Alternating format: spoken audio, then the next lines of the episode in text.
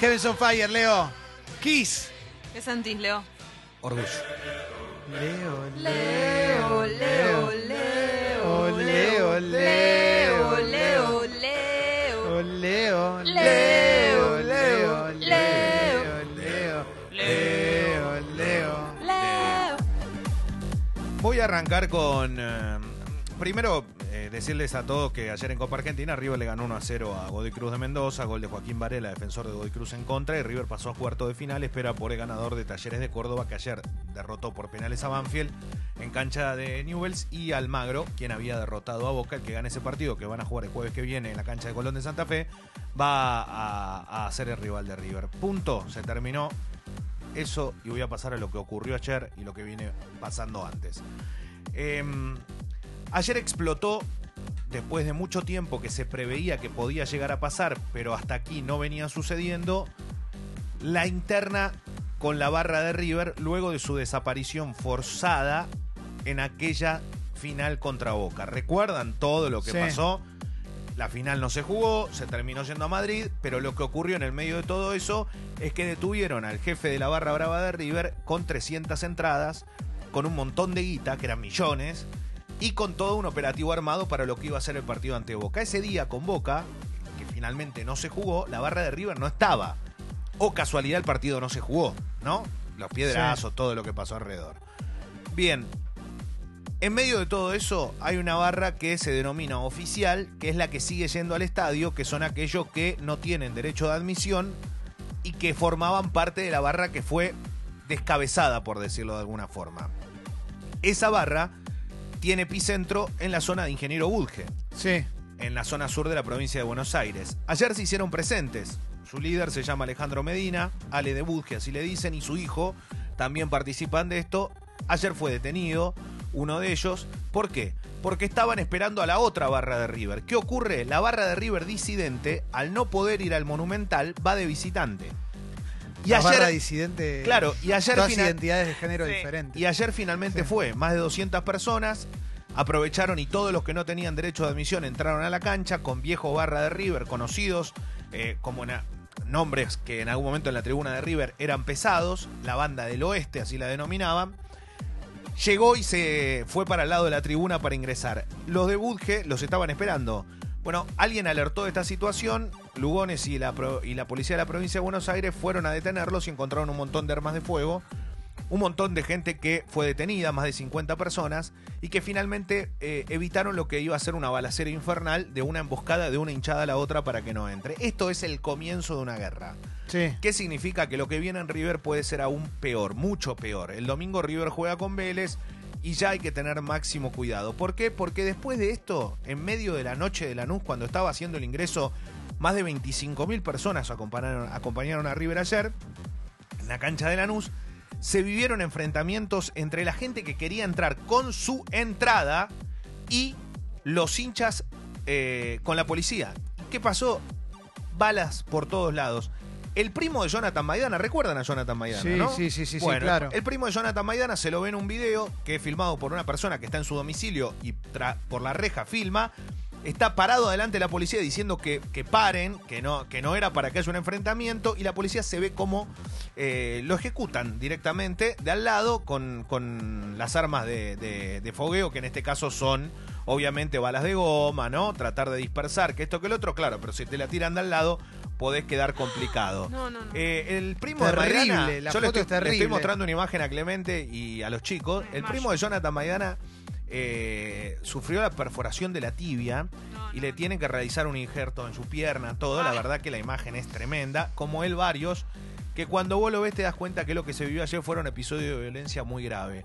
Venimos de los días anteriores. ¿Qué ocurrió en los días anteriores? Nos enterábamos que en las inmediaciones de la cancha de Chacarita, gracias a que un vecino dijo hay movimientos raros, descubrieron que había no solo un montón de armas, sino también entre ellas una metralleta que estaban esperando para que reciba una barra a otra barra por tomar el control de la hinchada de Chacarita. Y nos enteramos que esa interna tiene que ver con las dos hermanas que se disputan el poder de la barra. Angélica, la mujer de Muchinga. Muchinga es el ex jefe de la barra de Chacarita. Y lo que quiere, y lo que quiere es tomar todos los negocios que hoy lo tiene y la otra banda coparle esos negocios. O sea que Esto todo estamos hablando de la gente de la peor calaña que pueda existir. Sí. A todo esto, cuando yo les cuento esta situación, ustedes dicen, no se termina más. Exacto, muy bien, dieron en la clave y en el clavo. No se termina más. No se termina más. ¿Por qué? Porque no hay forma. No hay forma. Yo te puedo decir que la, la policía, en este caso, que se porta mal, que actúa mal y que en algunos casos puede hasta actuar bien. Evitar que se caguen a tiro. Vamos a hacerlo así. Sí. ¿eh? Con la jerga de, de- de la tribuna. Bueno, perfecto. Pero por otro lado, no se termina nunca más. Porque nunca van a dejar de tratar de tener los negocios de esto. No, obvio Es no muy difícil. Es muy difícil, obvio. Es muy difícil. Y no, y va para cualquier.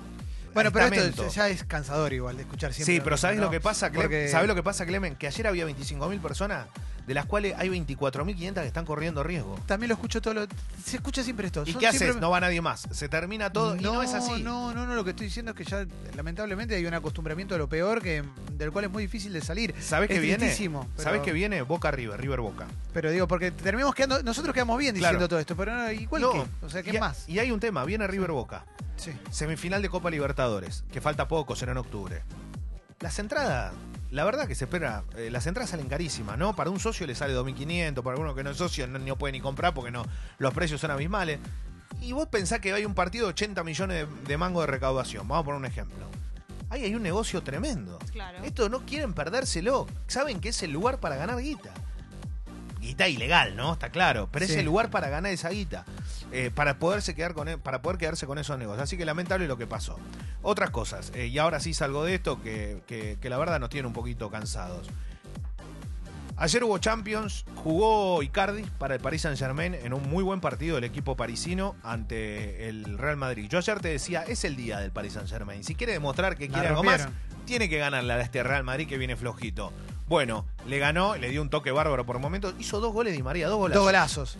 Dos golazos. Icardi se movió bastante, corrió bastante, después salió, no convirtió, pero muy bien Di María en un Paris Saint Germain que tenía ausencias. En la platea estaban Neymar y Mbappé. Sí.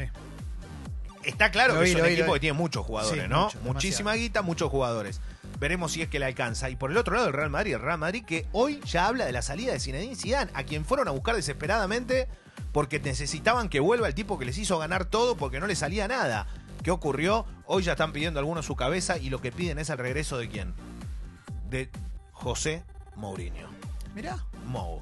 Y bueno, está sin trabajo Mou. Y la verdad que en el Real Madrid le fue bien. El tema es que, vos decís, pero che, Zidane ganó todo y ahora tiene que... Y, y lo pasa que el Real Madrid es es así. Exacto, Real Madrid es así. Y hablando de fútbol, ayer jugaron un partidazo en el segundo tiempo, principalmente Atlético Madrid y Lo Juventus. vi también. Empataron dos, a, empataron 2 a 2, casi lo gana Ronaldo con un gol Sí. extraordinario en la última jugada. Eh, marcó un gol el mexicano Herrera también. Higuaín jugó bien, Dybala entró medio perdido. Y Ronaldo casi hace un golazo y cuando patea que se va al lado del palo, le hace un gestito a los hinchas del Atlético como estaban todos cagados. Te venía- asustaste, ¿no? Y bueno, está bien. Yo creo que lo llenó de goles toda la vida. Lo que pasa que viste esos gestos, eh, que igual no está. Lo que pasa es que cada cosa que haga Ronaldo siempre va a ser bueno. para cualquiera de este tipo Siempre de vamos, ¿no? siempre vamos a estar del lado de Messi. Dicho esto, igual es un grosso. Es grosísimo, es espectacular. Está claro. Eh, hoy va a jugar eh, Colón de Santa Fe ante Atlético Mineiro, semifinales de Copa Sudamericana, en el Cementerio de los Elefantes, en la cancha de Colón. Será el primer partido, va a estar lleno. Una verdadera fiesta se espera allí en el Estadio Zabalero. Y ayer la gran sorpresa fue que el Corinthians, equipo enorme gigante, perdió con el diminuto en cuanto a popularidad Independiente del Valle de local. El equipo que eliminó a Independiente de Avellaneda claro. Le ganó 2 a 0 al Corinthians en Sao Paulo. O sea que está Me con un pie menos mal. Exacto, en la final. Y así que eh, veremos si es que lo consigue. Es un equipo que tiene siempre jóvenes muy buenos de fútbol ecuatoriano y ahí está disputando su torneo. Se confirmó la, mm, la exhibición de Federer, vendrá a la Argentina para jugar ante el Potro. Va a presentarse en el Parque Roca, así que lo vamos a poder ver a Federer acá en la Argentina. Y también este fin de semana se viene la Rod Laver Cup, donde van a jugar entre otros Federer con Nadal, hablando de tenis un poquito, mientras se siguen preparando los demás deportes. Entre ellos se viene el Mundial de Rugby, del cual vamos a estar hablando. Argentina está concentrando eh, muy cerca de lugares radioactivos, ¿viste? Está como. Hay muchas historias ¿Dónde ahora, muchas Mundial? crónicas. En Japón. Ah, mira. Entonces. eh, Cerca de Fukushima. Exactamente. Argentina está concentrando ahí y lo que están ah, hablando es la desolación que encuentran cerca de lo que es la zona de los hoteles y todo lo que es, ¿no? Como son las. Y bueno, eh, para conocer debe ser muy atractivo, digo, todo lo que pasó. No sé si acercarse tanto.